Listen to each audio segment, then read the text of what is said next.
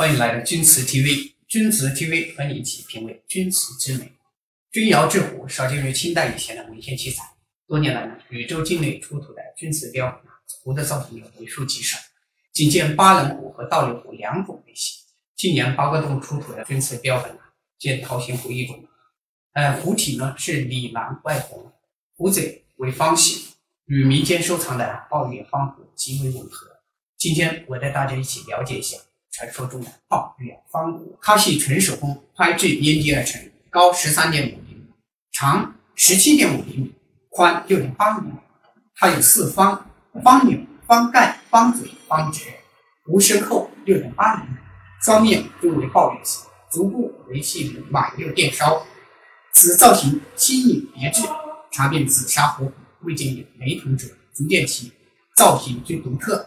业内名家看了之后啊，赞叹其。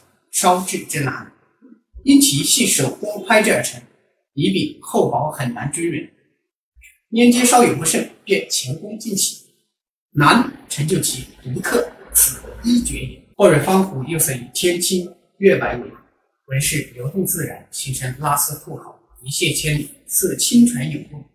更可贵之处呢，这壶盖及肩部均点有铁锈，形成挥洒自如的折钩斑。